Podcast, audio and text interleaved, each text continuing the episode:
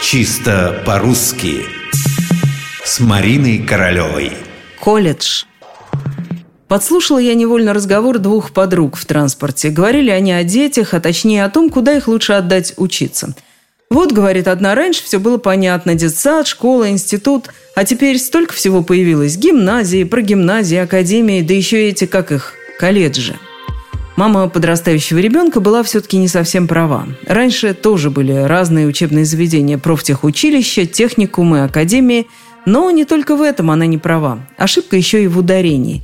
Правильно было бы сказать «колледж». Правда, есть кое-какие нюансы. Если припомнить, это слово стало активно входить в наш язык в 1990-е годы.